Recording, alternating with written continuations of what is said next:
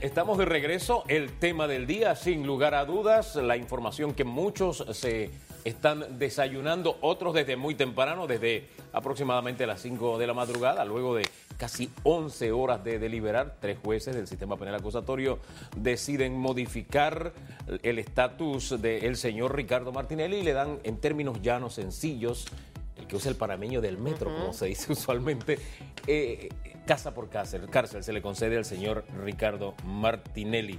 Nos acompaña vía telefónica para tener un, primer, eh, una primera reacción de tipo eh, legal. Francisco Carreira, él es abogado, mi queridísima. Sí, del parte de los creyentes. Ha estado con su abogado Nicomedes Castillo dentro de este juicio, dentro de este proceso. Y esta mañana lo escuchaba licenciado Carreira en el noticiero matutino de Telemetro Reporta explicando un poquito y para que la gente pueda entender por qué se le otorga casa por cárcel al expresidente Ricardo Martinelli. Y lo que se ha escuchado probablemente en los últimos dos meses es que una persona no puede estar detenida por más de un año y se le puede hacer el cambio de detención a casa por cárcel, país por cárcel. Pero usted es el experto y aparte de ser experto forma parte de los abogados creyentes. Buenos días para usted. Noticia en desarrollo.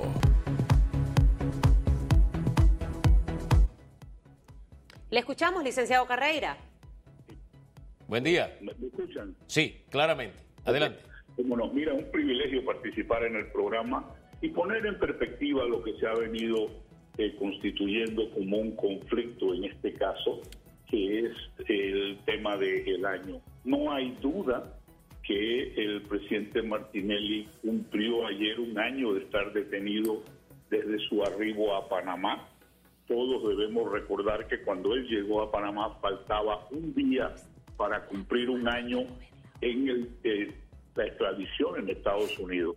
En aquel momento se pidió que se le considerara una medida, un cambio de medida cautelar y eso fue negado por la consideración de que el periodo que estuvo detenido en Estados Unidos no contaba para Panamá. Eh, una vez que ya eh, se inicia pues el periodo de la audiencia oral, que es lo que hemos estado viendo todas estas semanas, se cumple el año de la detención preventiva y aquí es en donde surge el conflicto con la interpretación del artículo 12 del Código Procesal Penal que establece que una persona no puede estar detenida más de un año salvo una serie de consideraciones de si la causa es compleja y hay peligro de fuga y todo lo demás. Y el otro tema era si el tribunal que está eh, llevando adelante la audiencia era competente para decidir esto.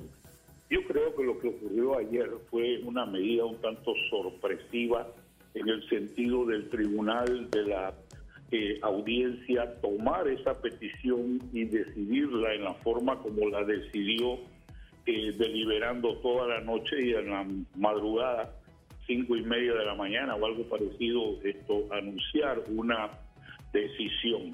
Y esto eh, lógicamente refleja lo que ocurrió ayer, en donde a las víctimas no se les tomó en cuenta, no, no se les permitió eh, obtener la oportunidad de dirigirse al tribunal y esto obedece a un reglamento que existe en la audiencia en donde una, una sola persona es vocero de los creyentes. Yo creo que ahí se ha confundido el tribunal con el tema de la vocería en el proceso con los derechos de la víctima a opinar en una medida cautelar el tema del año, no hay duda que el señor Martinelli cumplió un año de, detención.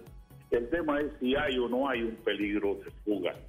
Eh, no, nadie todavía, pues no se ha visto la decisión que emitió el tribunal esta mañana por escrito para analizar las consideraciones que el tribunal ha tenido, sobre todo con el tema del peligro de fuga que nosotros tenemos que tener muy presente que cuando el protocolo de la extradición se hizo y la entrega de, parte de la policía norteamericana, de la Policía Federal norteamericana, a las autoridades panameñas, en ese protocolo quedó muy claro el riesgo de fuga de parte de Estados Unidos, lo que ellos consideraban que era un riesgo con el presidente Martinelli, por la cantidad de recursos que él tiene a su disposición.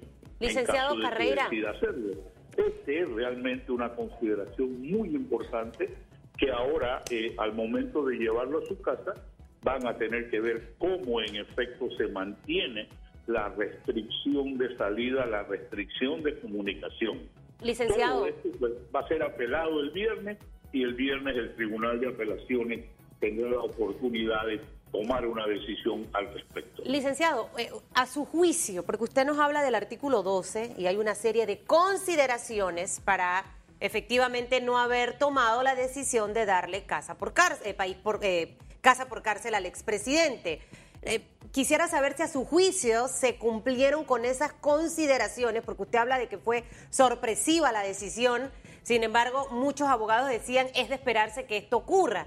Si se le quita el pasaporte, Hugo Enrique Famanía, eh, ¿se puede fugar? No, mira, lo, sorpresivo es que anoche mismo se recibió la petición, se hizo un procedimiento que podríamos llamar sumario, en donde no se escuchó las partes como en efecto eh, se prevé que debe hacerse escuchar a las víctimas, los creyentes, de una forma individual. Para propósitos de la audiencia, eh, se designa siempre un vocero, porque no puede tener nueve, diez personas objetando, ni nueve o diez personas eh, eh, estableciendo ese- esa representación. Una cosa es esa representación en la audiencia, otra es el derecho de las víctimas a opinar en un caso de una medida cautelar. ¿Por qué? Porque aquí los que tienen riesgo de ser afectados con un cambio de medida cautelar definitivamente son las víctimas y los testigos y eso es lo que el tribunal eh, tiene que tener. El artículo 12 pues simplemente habla de un año y se acabó, pero eh, eh, establece una serie de consideraciones que ahora es el tribunal el que tiene que ver cómo garantiza que el señor Martinelli esté en, con su medida cautelar sin el riesgo de fuga o sin el riesgo de contaminar lo que pudiera contaminar de la audiencia. Don Francisco, usted habla de que no se escuchó a las víctimas que se le negó ese derecho. Primero quiero saber dónde está consagrado en el Código Penal Procesal que se les tenía que escuchar a ustedes. Y usted ha insistido en el tema riesgo de fuga, que a propósito fue por lo que se le mantenía tras la reja en los Estados Unidos y fue también lo que privó en Panamá para que estuviera en el renacer ese riesgo de fuga, como decía Susan hace un rato, no tiene pasaporte, qué sé yo, a pesar de ese riesgo, él puede, piensa usted, abandonar el país, ese riesgo se está corriendo. Esas dos cositas, por favor. Bueno, lo que en Estados Unidos siempre se consideró cuando el tema de la fianza eh, con el juez Torres y la juez Cook no era eh, solamente el tema del riesgo, sino el tema de los recursos que tiene a su disposición el señor Martinelli. O sea, a la hora de considerar el riesgo, parte de todo el acceso a esos recursos, eh, definitivamente que son un elemento que hay que considerar y restringirlo. Fue la razón por la que no se le dio eh, lo mismo en Estados Unidos. Ahora, pues es un tema de cómo se garantiza eso desde el punto de vista logístico de que él no, no puede abandonar su casa si no tiene pues todas las condiciones que le van a garantizar. Ya eso es un tema que depende de otros organismos, cómo, cómo se establezca eh, la, la medida.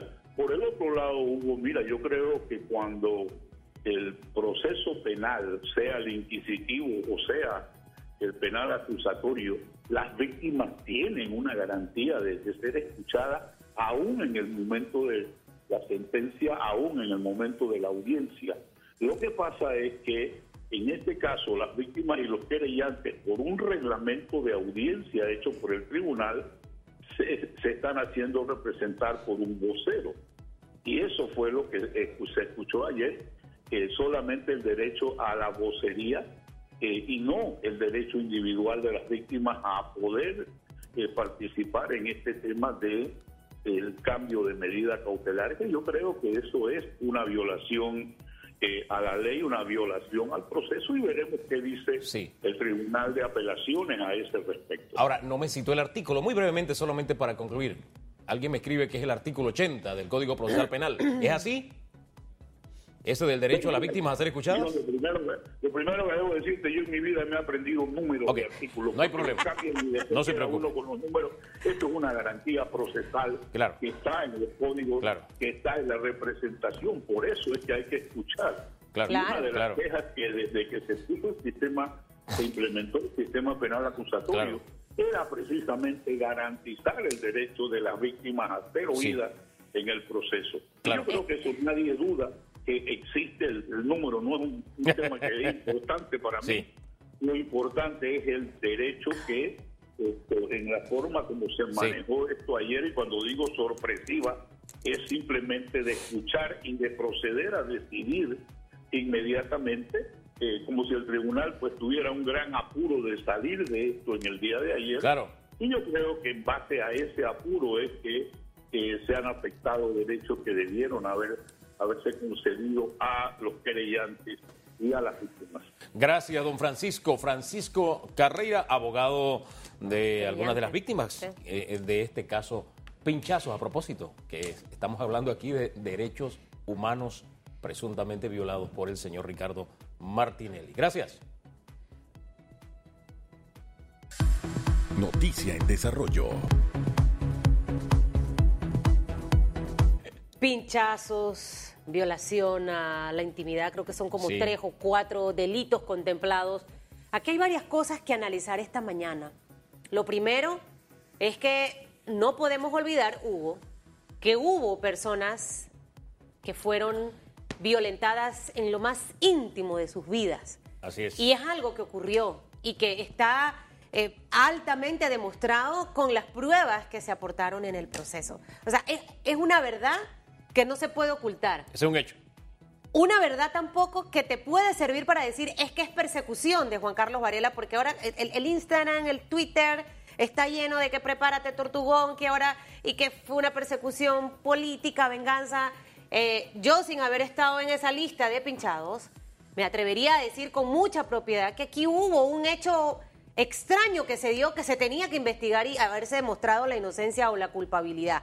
Lo otro, sin tampoco ser abogada, es que hace mes y algo, aquí en Los Bochinches, sin yo ser abogada, les dije porque me habían dicho, él va a salir el 12 de junio, está fuera. Recuerdo la fecha textual, ni siquiera fue 11. Sí. Lo dije, 12 de junio. Entonces creo que no era tan sorpresivo porque se sabía que ayer ya se cumplía un año de esa detención.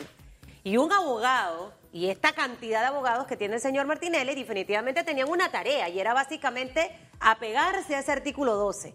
El tema está ahora en la interpretación, doctor Famanía, si se cumplieron con esa serie de requisitos o normas que establece el artículo 12 para poder otorgar esta medida de casa por cárcel. Es confuso y difícil de entender y más porque cada abogado tiene una interpretación distinta. César Ruilova está con nosotros, abogado, expresidente del eh, Colegio Nacional de Abogados. ¿Cómo está, don César? Buenos días, Hugo. Buenos días, Susan. La gente siempre se confunde con usted, piensa que usted es chiricano. Mire, aquí Chiri- ocurrió Bueno, hay rato. que decirle a, a la paisana chiricano quisiera ser, ¿no? Que lo componga una pieza. Es la percha, eh, licenciado, es la de- percha. Debe ser. Usted ¿Pero se ¿De qué parte de. Chiriquí? ¿De qué parte? es? Porque No tan sé. amplio. El norte. pregúntele a el norte, Susan. eh, De cualquier parte. ¿ah, el sí? chiricano brilla donde llega. Wow. Pero bueno, Dios lo bendijo. De oriente a Ahora, occidente. quiero que usted nos bendiga esta mañana con orientación, porque, ¿sabe? Las interpretaciones van a estar hoy a flor de piel por todos lados. Eh, eh, van a empezar a salir eh, interpretaciones del panameño del metro, que ya también está graduado de leyes. Y me gustaría conocer la suya. Sí. Primero exijo mi pasaporte chiricano, ¿no? Eh, Se lo lo tendrá doy, en sus manos. Lo tendrá en sus manos. Lo segundo es que eh, hay que actuar con mucha prudencia, con mucha calma eh, y, y tratar, tratar sobre todo de ser lo más objetivo posible. Lo primero que se me ocurre es lo siguiente. Hace 12 años, quizás más, un grupo de abogados, de profesores de la universidad, discutíamos la necesidad de la transformación de la justicia penal. Eh, y uno de los elementos que advertía esa discusión era el abuso de las detenciones preventivas que se daban en el sistema inquisitivo. Fiscales con órdenes de detenciones eh, arbitrarias, sin ningún tipo de fundamento, abusaban de la contraparte de las personas que se sometían a los procesos penales. Y nosotros eh, llegamos a la conclusión de que había que detener ese tipo de arbitraje, de, de arbitrariedades. Y por ello que la ley 63 de 2008, hablo de hace 12 años, incorporó dentro de su estructura legal 28 principios, 28 pilares que justificaban la filosofía, la ideología del nuevo sistema. En ese momento, de hace 12 años, el señor Ricardo Martinelli no pintaba absolutamente nada en la escena de la conformación del sistema acusatorio. No se puede decir que en ese momento estábamos pensando En el- en que este artículo se le iba a aplicar al señor Ricardo Martinelli o cualquiera. Eso es importante. Entonces, hay una imposición de la ley, no de la interpretación, que es la detención preventiva no puede durar más de un año. ¿Y por qué razón? ¿Por qué? Porque las partes tienen que ser eficientes en el trabajo que hacen. Si usted es fiscal y usted no es eficiente en el término que le da la ley, usted no puede someter a la contraparte a una medida restrictiva porque usted no es ¿Qué eficiente. le decimos al que está en la joya, la No, joyita? bueno, que- vo- ajá. voy allá. Invito a revisar para ver si hoy en el sistema acusatorio hay alguna persona que esté bajo detención preventiva más de un año. No debe existir. Son los del sistema inquisitivo, Por el viejo. supuesto, claro. Pero en el sistema acusatorio no debe existir ninguna persona procesada con detención preventiva por más de un año. No debe existir. Así que el problema no es de Martinelli. Sí. El problema es de, la, de, de- de que, de que existía la necesidad y existe la, la- la- la- de eliminar las arbitrariedades con respecto a esas medidas. Ahora bien, Llegó el momento sí. de aplicar el dispositivo legal al señor Ricardo Martinelli y entonces hay una confusión generalizada. Y no se trata de eso. Es una imposición de la ley. Eh, los jueces tenían la imposición No de es porque aplicar- se va Varela y entra nuevo eh, gobierno. nada, eso, son la- eso es otra cosa. Pero en estricto derecho, la aplicación, es- ahí está la norma. Ah, ¿cómo podían evitar los fiscales la aplicación de la ley en el momento indicado, que ya no es este momento, solicitarle a los tribunales, tribunal, requiero que se, la- se aplique causa compleja a este caso. A Eso tenía un momento, Sí.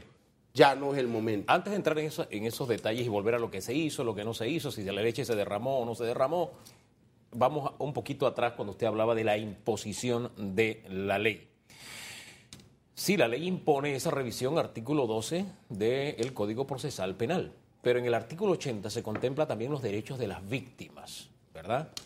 Eh, y lo que nos escriben acá es que en ese artículo se establece que se tiene que escuchar a las víctimas antes de tomar una decisión como esta. ¿Es así o no? Yo apenas lo estoy bajando. Sí, sí, por supuesto que sí, pero yo no, lo sé. Si me parece que si los abogados del señor Martinelli presentaron la petición en el, en el tribunal y estaban los querellantes, me parece a mí que el tribunal, el, el- el juez de, de presidente de la audiencia, le corrió traslado de la solicitud a representante de la víctima. Eso debió Claro. ser. Me Debió. parece a mí- sí, me, me parece a mí. Yo parto Si de no esa se idea. hizo, ¿qué pasó? Bueno, porque eso es lo que dicen te- ellos. Tendrían No que argumentar alguna nulidad frente a, la, a la- frente a ese tema. Ajá. Y eso lo tendrán que revisar como un argumento el Tribunal de Apelaciones ahora el viernes. El Tribunal de Apelaciones no es el mismo que tomó no la decisión mismo, hoy. es el mismo. son magistrados del Tribunal Superior que van a revisar la causa. Y pudiesen las partes querellantes argumentar un tipo de nulidad frente al, al- al- y respeto de sus derechos fundamentales allí. Claro. Eso Me- podría, me- dar, al- podría dar con la reversión Es un o argumento de mantener. discusión. Es un argumento de la discusión. Ah. Si va a privar la forma, que, que es importante, o la imposición de la ley. Es decir, que después del viernes puede cambiar el escenario. Eh, sí, puede regresar al renacer o puede no ser admitida la apelación y se mantiene en su residencia. Claro, porque los, los magistrados van a decir, aquí hay una imposición de la ley. Le llamo la atención al, al, al presidente, al juez presidente que no le corrió traslado a la víctima. Claro. Le llamo la atención, pero la situación pasa por... Pero ahora me pregunto yo, usted sabe, por eso le decía yo al señor eh, Jaime Porcel hace un par de días aquí, yo soy de tiempos en mi vida, siempre. Me pongo fecha para todo, no, no, y si me paso me, me voy estresando. ¿Por qué en el momento, y aquí hemos tenido a Nicanor Castillo, tuvimos al señor Francisco Carreira, muchos de los abogados querellantes, mi pregunta es, antes de esto no hubo esta solicitud, el reforzar por qué las víctimas no han sido escuchadas. O sea, ahora está bien, es válido, porque en todo proceso, tanto el que está siendo acusado como la víctima, ambos deben tener la oportunidad de poder ser escuchados. Pero ¿por qué hasta ahora eh, escucho más el argumento hoy? Ahora, desde las cinco y media de la mañana hasta ahorita. Eh, ¿Qué pasó la semana pasada? ¿Qué pasó la semana antepasada? Y habla específicamente de los abogados de los creyentes. Claro, los abogados de los creyentes no pueden actuar si no hay una solicitud en concreto. Pero asumo que la debieron haber hecho, ¿no? Pero, pero eh, entiendo que la solicitud se hizo ayer mismo, o sea, porque se cumplía el, el- el momento, la fecha, y entonces se hizo, se elevó la y solicitud. no podía solicitarse antes. No, porque no se cumplía con el elemento de, de hecho que era que tiempo. se cumplía el año. Entonces, pero la dinámica... Para la escucha de los, la- de los, de los, de las víctimas. No, hablo No, del tema la- de solicitar el escucha de las Sí, víctimas. pero ¿cuándo, cuándo, cuándo inmediatamente surge la necesidad de escuchar a la víctima? Cuando se presenta una solicitud de la contraparte. Antes no. Si la, la- la defensa no presenta la solicitud, la, la víctima no hay por qué escucharla, porque no hay nada presentado. Y viceversa, si la víctima presenta algo en un tribunal, hay que correrle traslado a la contraparte. Eso es acción y reacción. Si no hay una acción, no puede haber una reacción. Así es la dinámica del- del- de, de los juicios y del, del sistema acusatorio. No, no, no, no me No, queda, no mire, lo es, no, no no, lo es, no, no no me lo es queda, porque- no, no me queda el concepto del todo claro y creo que tenemos que desmenuzarlo un Sí, me- poquito me- más y en términos, am, como dice una, un libro, explicarlo como si yo fuera un niño de cinco años Con para entenderlo mejor. Porque no todos sabemos de derecho, pero Sí. todos tenemos un sentido de justicia. Común de justicia. Exactamente, entonces ese sentido común para algunos está bien, hay quienes están celebrando, para otros no. A nosotros en la mitad del camino nos toca orientar a los dos, porque a veces se actúa mm, precisamente en contravía de o, o haciendo valer la ley para, un para una parte, pero no para otro. Y eso es lo que están argumentando las víctimas y para mí. Entre víctima y victimario yo tengo que escuchar a la víctima. Claro. Es la parte más débil. Pero en fin, vamos a la pregunta que tenemos en redes para seguir conversando. La pregunta en redes que tenemos esta mañana. El expresidente Ricardo Martinelli permanecerá arrestado en su domicilio y no podrá salir del país tras fallo de los jueces. ¿Qué opina de esta medida? Utiliza el hashtag radiografía. Y, y quisiera también, licenciado Ruilova, eso va a ser el regresar, que me diga ese tema de los puntitos o, o- o- o, no sé, los, lo que está dentro de ese artículo, el 12, eh, para tomar esta decisión, el quitar un pasaporte. ¿Se puede eh, fugar o no se puede fugar el señor Ricardo Martinelli? Yo me imagino que debe estar custodiado, una serie de medidas de seguridad que deben implementarse a esta hora. Y obviamente eh, ¿sabe? La política al final está metida en todo esto.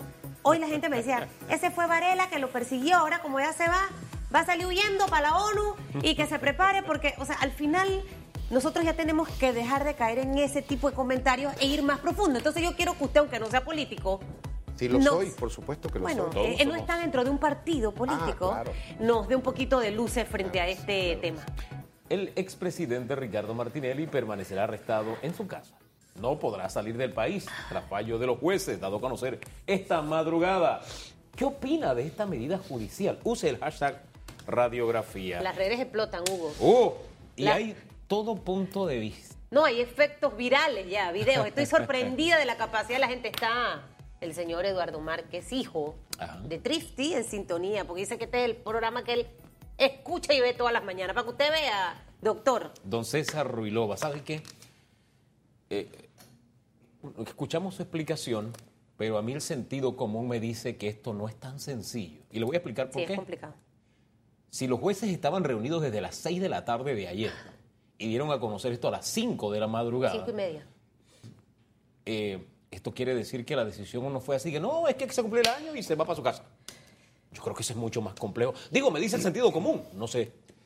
Hugo, invito para el debate y para el diálogo la revisión de los primeros 28 artículos de la Ley 63, que establece en uno de esos artículos la necesidad, la obligación de fundamentar y argumentar las decisiones judiciales. No es como antes. Usted se detiene, usted se libera, no. Los jueces tienen la obligación de fundamentar, de explicar, de argumentar la decisión judicial que están tomando.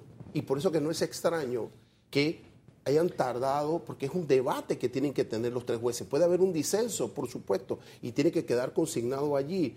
Quisiéramos tener la pieza, quisiéramos tener la, resolución judicial para poder examinarla y, poder ponderar lo siguiente. Uno, el respeto del principio que establece por imperio de la ley que no puede exceder una detención más de un año y la obligación del tribunal de garantizar que el imputado el procesado comparezca al resto del, del- del- del juicio que está por delante. Ahora, esa misma ley Esa- también garantiza el derecho a las víctimas, Pero- según pero nos ahí- dice pero ahí va- la ahí- otra parte, vamos. a ser escuchados cuando se toma decisión vamos, de este tipo. ahí vamos.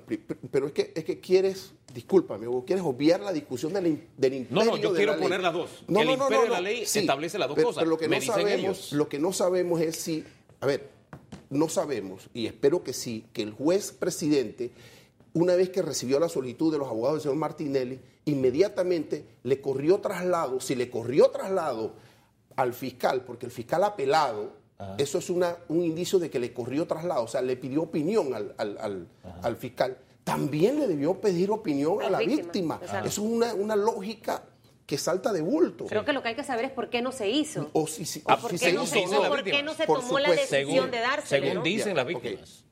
Vamos a partir de que si se dio, la víctima tiene derecho a apelar, igual que el fiscal como efecto lo hizo. Si, si no se dio, el viernes esos son elementos de discusión para que los magistrados puedan tomar una decisión si hubo una violación allí. Yo soy partidario del respeto de todas las partes allí.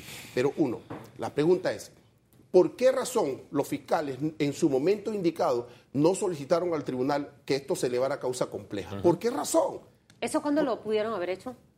¿Hace Una, tiempo? una- una- hace tiempo, o sea, cuando estaban discutiendo esto en la Corte Suprema de Ahí Justicia. debió hacerse. Claro, porque estaban en la fase de investigación. Yo no soy experta en materia de leyes como usted, pero mi sentido común de justicia me hace ver en algunas ocasiones que hubo muchas fallas eh, en este proceso y fallas tanto de la parte de la Corte Suprema cuando lo tuvo en su momento en sus manos, luego de los fiscales cuando pasa al sistema penal acusatorio y me atrevería a decir que un par de fallitas por parte también de los abogados de las víctimas. Eh, y sin lugar a duda, obviamente, también sus fallas los abogados del señor Ricardo Martinelli. Pareciera que todo se fue orquestando o dando de una manera que al final todos los elementos están en una mesa, pero pareciera que han favorecido al expresidente Ricardo Martinelli. No sé si por inexperiencia de un sistema penal acusatorio que al menos desde mi punto de vista tienes que ser muy crack, estratégicamente hablando, para poder sacarle el revés. Me gustaría saber su opinión frente a esto, porque la gente no va a entender esos análisis del artículo 12, las modificaciones a, a la ley 63 en el 2008 con los 28 principios. Eh, eh, Es Susan, complejo, ¿no? Susan, la radiografía del caso Martinelli está en el siguiente elemento. Cuando el expediente estuvo en la Corte, el fiscal era el magistrado Harry Díaz. Hay que preguntarle al magistrado Harry Díaz si la ponderación y la evaluación que hizo en su momento decía no era necesario solicitar que esta causa se elevara en una estructura compleja. Esa decisión la debió tomar él. No lo hizo, pero él tenía los elementos para ponderar en ese momento si no era necesario o si era necesario. No lo hizo. Acuérdate, acuérdate que los fiscales de hoy heredaron, heredaron la causa cuando se, cuando se declinó la competencia y se llegó ahora a los tribunales que... que Ellos están- tampoco podían elevarla Bueno, a compleja. ¿o pudiese- sí? pudiesen haberlo hecho porque cuando no- cuando llega, llegó, el, llegó el, el- el expediente a sus manos, pudieron haber, nada impedía que lo ¿Y por qué no lo hicieron? Bueno, hay que preguntarle a ellos, pero lo que, lo que sí es cierto es que hoy la, la- la discusión es la siguiente. Si, no- si este dispositivo benefició en este caso a Ricardo Martinelli y nos molesta a todos, entonces vamos a la Asamblea a verificar la necesidad de modificarlo para que no solamente temas de este perfil, sino que ningún panameño pueda, una vez sometido a una detención preventiva por más de un año, pedir este, este tipo Yo, yo de creo, yo, resorte. yo- yo creo O que sea, no, no, no, permítame un segundito ahí, hagamos un alto. Lo que pasa es que está viendo solamente la mitad del contenido de la taza. Veamos la otra mitad.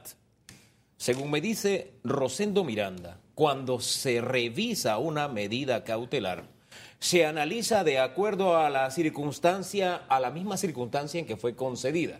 Me dice la lógica simple.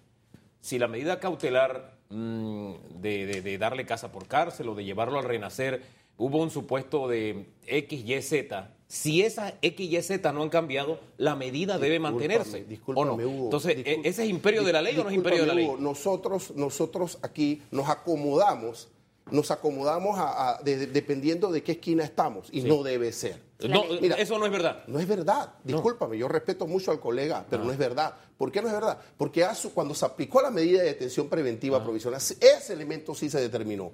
¿Cuáles eran las condiciones objetivas del proceso que indicaban la necesidad de aplicarle una o dos o tres tipos de medidas? Sí. En ese momento se dijo, este cuadro de hechos indican necesariamente que hay que aplicarle la detención provisional. Ya ese cuadro no existe. Exacto. Ya no ¿qué- hay riesgo de fuga, No, no, no, no, no de eso. permíteme un segundo. Para, se, se ponderó esa necesidad. Sí. Hay una norma que dice Ah. que esa, esa, esa, esa medida que usted aplicó nada más dura un año. Sí. ¿Ves? Entonces, si hay una norma que dice que la medida que usted aplicó la ponderación, en este caso la detención provisional, nada más dura un año, se venció el año, usted tiene que aplicar esa norma. Usted No, no sin ninguna poner- consideración. No, no, no, la consideración la, tomó- la ha tomado el tribunal en quitarle el pasaporte, en ponerlo en la casa ya, en ponerle vigilancia. No tenía que validar esas condiciones, entonces. Es que eh, aplicó la ley, aplicó la ley por una parte y ha garantizado, ha garantizado con la decisión de tenerlo en casa, en depósito de, de su casa, de quitarle el pasaporte, de ponerle seguridad, ha garantizado la comparecencia. El tribunal asume una responsabilidad en aplicarle una medida que garantice la comparecencia del señor Ricardo Martínez. se le puede aplicar Señor Hugo Famanía, si mañana el proceso llaman al señor Ricardo Martinelli a la audiencia que debe continuar, el señor Ricardo Martinelli va a estar en la audiencia. Eso Usted- está garantizado. usted- él va a estar garantizado. Oye, eso está garantizado. No, disculpe, estamos ante. Yo, yo dije, No, yo dije es- al principio lo del programa. especulación, No, no, no, no, no, no, no, discúlpame. yo no, voy a- yo no especulo. No, vamos, vamos. Todos especulamos. No, no, yo no estoy especulando. Estamos ante un hecho real y concreto. Sí. Cuando comenzamos el programa dije, el señor Martinelli tiene una personalidad muy propia y una forma muy propia de actuar. Flor citó algunos casos. Recordemos que él en una ocasión dijo, yo no voy para allá. Y yo no voy, y hubo que llevarlo de todos modos. Eso le puede cambiar la medida si eso, no lo hace. Eso podría pasar de nuevo o no. Eso tenía mire, que valorarlo el tribunal o no. señor, nuestro sistema penitenciario, que es la cenicienta de todo el sistema, se pone a prueba con, de- con- con- con este tipo de situaciones. Pero no es un problema del sistema penitenciario. Discúlpame el término. Allá Martinelli bypaseaba. Pero él tiene una medida de casa por casa. Acá no puede bypasear. Él tiene policías afuera. Él tiene que comparecer y va a comparecer al, al fallo, al, al juicio. Eso está garantizado por el fallo. está garantizado. Es un hecho. Ese es un hecho.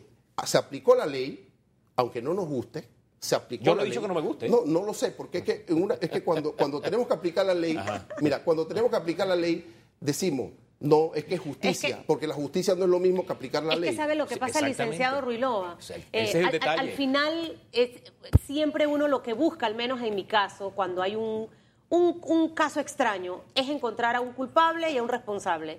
Pero si no hay culpables y no hay responsables, encontrar de dónde vino el error.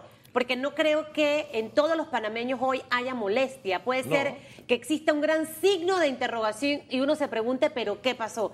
Yo le quería interrumpir cuando hablaba de, obviamente, porque la ley establece un año y es entendible, lo que dice la ley hay que hacerlo. Claro. Nos guste o no nos guste, Muy es bien. la ley. Así es. Y la ley, no parte de la ley. Mi pregunta es si esto que establece la ley con el sistema penal acusatorio, olvidémonos del inquisitivo que son los que llevan 3, 4 años en el renacer, la ollita, esperando un proceso y muchos salen en libertad y discano usted es inocente después de haber pagado. Pero pensemos en Susan Elizabeth Castillo, que Dios me guarde y me proteja, que yo caiga detenida por algún caso yo me pudiera beneficiar tal cual como el señor Ricardo Martinelli si al año de estar detenida eh, mis abogados presentan un recurso de cambio de medida, o sea, yo me beneficiaría al igual. Es que lo primero que invité fue que revisáramos si hoy hay algún panameño o panameña sometido a detención preventiva por más de un año.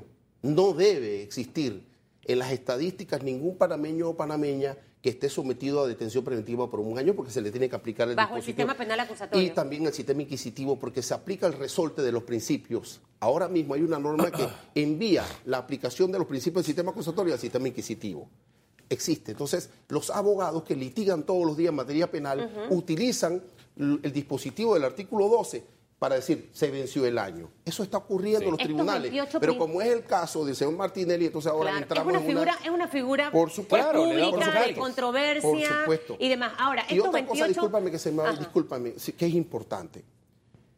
Hay un proceso, un juicio en curso, en dinámica, y este elemento que es incidental, que sí eh, puede causar complejidad, decir, ah, ya salió Martinelli y es inocente, mentira. El señor Martinelli tiene que enfrentarse y se está enfrentando a un juicio. Esto no quiere decir que este en va a lo ser declarado absoluto, inocente. En lo absoluto, Ah, no ahora, tiene nada eso- que ver con la decisión de los- del tribunal cuando ellos terminen de evacuar todos los elementos de prueba, decidir la responsabilidad o no del señor Ricardo Martinelli. Ahora, eso ¿Y no qué va a pasar? Si lo condenan, si lo condenan, Sí. de la casa a la cárcel. Ahora, esto no implica, esto que usted acaba de reflexionar, no implica que tenemos que dejar de presumir que es inocente. Tenemos que presumir inocente hasta que se demuestre lo contrario. Ahora bien, en Panamá no hay certeza del castigo. Ese es un hecho, esa no es una especulación. No hay certeza del castigo y por eso estamos en este eterno debate de los asuntos legales. Para la hija de la cocinera un poquito más. Para esto sí hay de verdad certeza. Hace unos días alguien se robó un celular y 150 dólares, ocho años de cárcel creo que fue la condena. Certeza de castigo, qué bien. Yo no estoy pidiendo que se castigue al señor Ricardo Martinelli. Yo en lo personal, yo no. Yo insisto en que presumo su inocencia. Pero me llama la atención lo siguiente. Quienes de alguna forma celebran que hoy el señor Martinelli está en casa, que eso a mí me alegra, estar en la cárcel, wow, es una cosa muy triste. Yo visito las cárceles y, y convivo con esa realidad de la gente que ha perdido su libertad y entiendo a los que están celebrando. Pero, como dice la palabra, llora con los que lloran, sufre con los que sufren. Las víctimas dicen, espérate, es que mi derecho no se respetó. Entonces, eso sí me preocupa. Y me preocupa más porque la víctima es la parte más débil en la cadena, máxime en un país donde no hay certeza de castigo, mucho menos para cierto nivel socioeconómico y político. Eso a mí me duele. Yo- yo- Las víctimas claro, me duelen. Yo parto de la idea eh, y del pensamiento de que al fiscal le, le- le pidieron opinión sobre la solitud ayer. Estoy claro que eso ocurrió. Y si no se lo, eh, no le, le dieron la apertura a las víctimas, eso hay que remediarlo. Eso lo debe revisar el, el Tribunal Superior y debe tomar una decisión al respecto. Lo importante. ¿Qué decisiones podría tomar? ¿Revertir la medida? Por supuesto, ¿Mantenerla? revertirla. Eh, o decir, bueno, vamos a consultarte para tomar la medida. ¿Cuál sería el abanico? El abanico es mantener la medida que adoptó el tribunal eh, de, de primera instancia o revertirla en el sentido de decir va para la cárcel nuevamente Qué porque show estos sería hacer argumentos eso, pero bueno. estos ar- no porque tiene el derecho lo- tiene el derecho los magistrados de poder tomar una Para eso hay segunda decisión instancia. por supuesto que sí eso También. puede ser es un debate que, que tiene que ver con el aspecto de la libertad o no del señor Ricardo Martinelli. El, el juicio como tal, el fundamento, la esencia de todo esto continúa. Y el tribunal o los magistrados tienen la responsabilidad jurídica, histórica, de garantizar la comparecencia del, del imputado, en este caso Uy. el señor Ricardo Martinelli, en la continuidad del proceso y en el resultado del proceso. ¿Sabe que si eso- el señor Martinelli Sí. resulta culpable, la decisión que ayer adoptó o que hoy adoptaron los tribunales de justicia, en este caso, tienen que garantizar la comparecencia y el cumplimiento de la potencial condena. Y mire, mire, mire el tamaño, mire el tamaño de la prueba a la que se somete el sistema. Ni siquiera el sistema de los Estados Unidos, que no es perfecto, pero que funciona. Bueno, hay mayor certeza de castigo que en Panamá. Hay cultura de la ley. Hay cultura, de la Cultura ley. de la sí. ley. Bueno, allá donde hay cultura de la ley, eh, no, el sistema no se corrió ese riesgo de que, bueno, vamos a mandarlo para la casa y el sistema garantiza que usted vaya. No, allá donde las cosas co- están como puntitos sobre las IES, digo, espérate, no, aquí la garantía para que usted venga es que usted esté ahí guardadito. Entonces me llama la atención. No necesariamente hubo. Hay No, no fue así. no, no, hay, en algunos así? casos también hay mucho manejo de fianza, de escarcelación. Sí, sí, pero estoy hablando de este caso. Bueno, sí, Pero ¿sabe por qué especulamos? este caso. Porque tristemente el órgano judicial ha mantenido una pésima comunicación de educación a la población Por supuesto. en materia de justicia. Por supuesto. Eh, era, era necesario, posterior a las 5 y 30 de la mañana, que se trabajase en un documento que fuese compartido a la población. ¿Cómo, cómo queremos que tengamos una cultura eh, en materia eh, legal si nosotros mismos no educamos a la población? Ahora, yo no soy ni juez ni soy parte. Creo que debe haber una persona procesada si es culpable y que pague por lo que hizo y que las víctimas sientan que se hizo justicia. Le corresponde a quienes le toca tomar esa decisión. En, en medio de todo esto, y, y quiero cerrar esta parte porque siento que hay como un sabor amargo en el café, en el té, en lo que desayunó la gente esta mañana.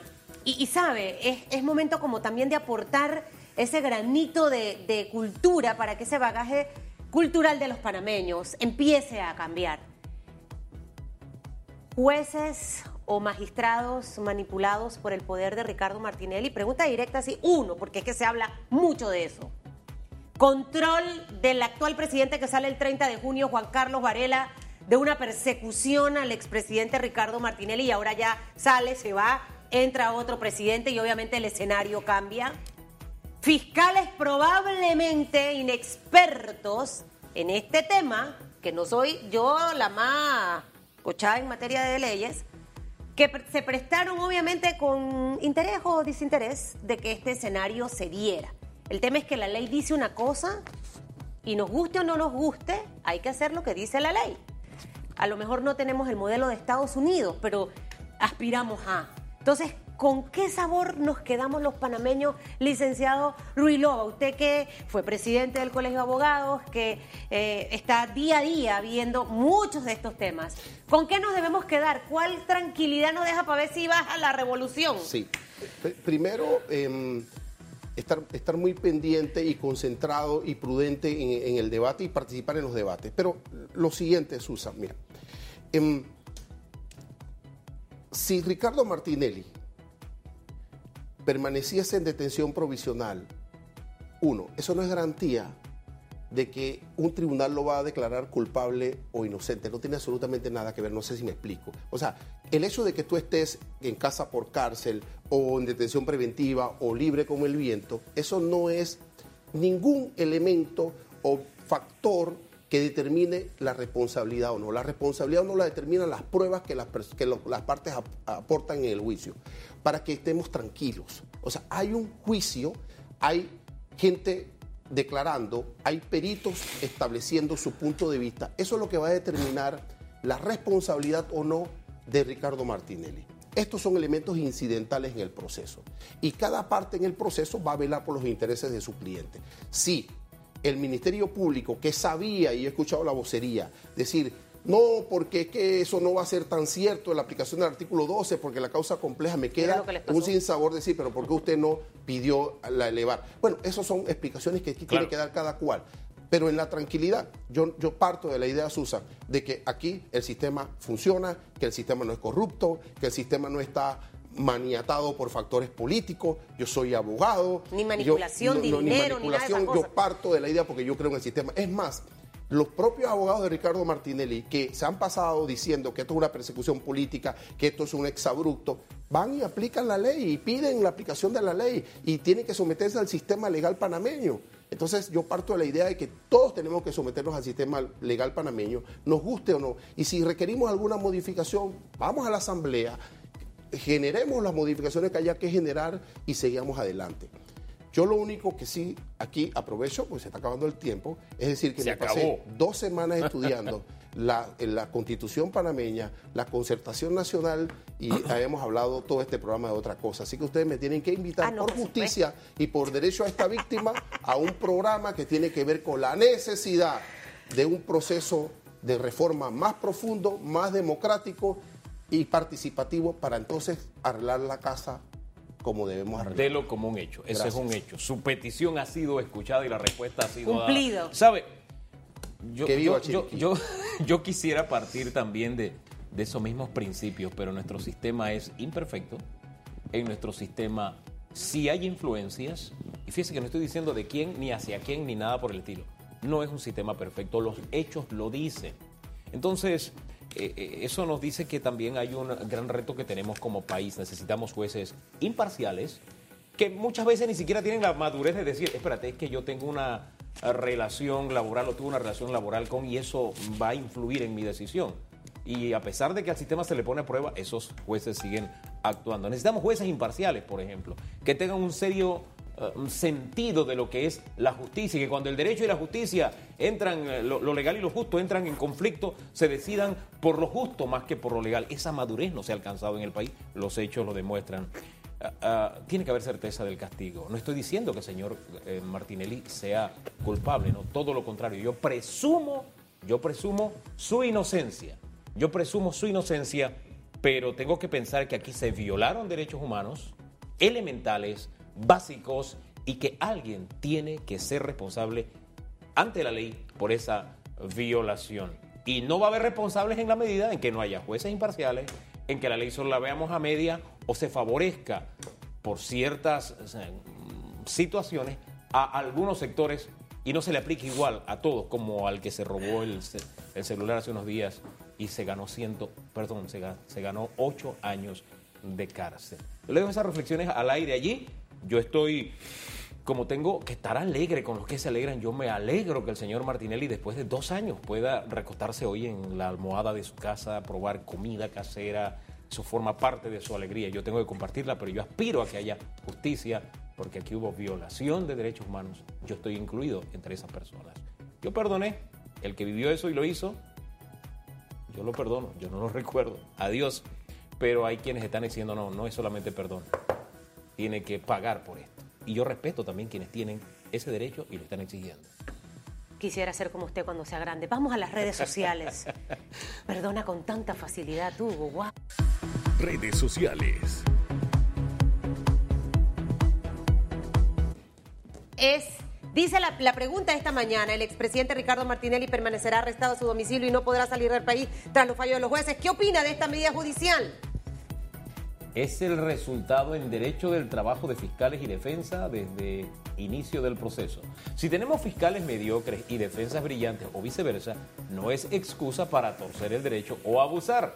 En general, el país necesita mejores fiscales en Ministerio Público y auditores de Contraloría. Eso lo dice José, Eduardo. Gracias, 100% 100% con usted. Totalmente. Dice aquí, Panamá libre de corrupción, definitivamente mejor que en una cárcel. Vamos con lo que dice Antonio, Araúz. Excelente noticia. Hoy muchos tomando lo motil. El odio, rencor no puede prevalecer. E-, esa frase contradice lo de arriba, porque si hay odio y rencor y que no debe prevalecer para que, que tomen lo motil. Se contradice, señor Antonio. Dice Humberto, justificable. Bien, cerramos con esa respuesta. Mire, usted sabe, yo, Hugo y yo somos tan diferentes, de verdad. Ah, yo perdono con amnesia. ¿Es que tú eres eh, churicana del oriente o del occidente? No, yo soy churicana de la parte caliente de David, del ah, centro de David. a mí me cuesta perdonar, lo reconozco. Eh, cuando perdono, difícilmente olvido. O sea, una vez, pero no hay segunda. Yo sí no puedo decir que estoy alegre de nada yo estoy como triste y tengo una serie de sentimientos encontrados porque al final, le explico por qué, porque me entristece ver cómo opera nuestra justicia, me entristece ver cómo operan nuestros fiscales y nuestro Ministerio Público, me entristece ver eh, probablemente cómo sí se pueden dar a torcer algunos brazos. Y, y eso es lo que no podemos permitir. El día que tengamos una justicia parecida a la justicia que se aplica en los Estados Unidos, entonces yo estaré alegre porque obviamente ahorita no, no sé ni qué creer. Entonces, cuando está la duda, yo no me puedo alegrar. Hay una incertidumbre de qué falló en el sistema. Así que eh, usted sigue opinando esta mañana, pero yo me pongo alegre ahora cuando me recuerdo que me voy de viaje mañana. Así que esas son las cosas que a Susu le alegran. Una pausa y regresamos con información privilegiada.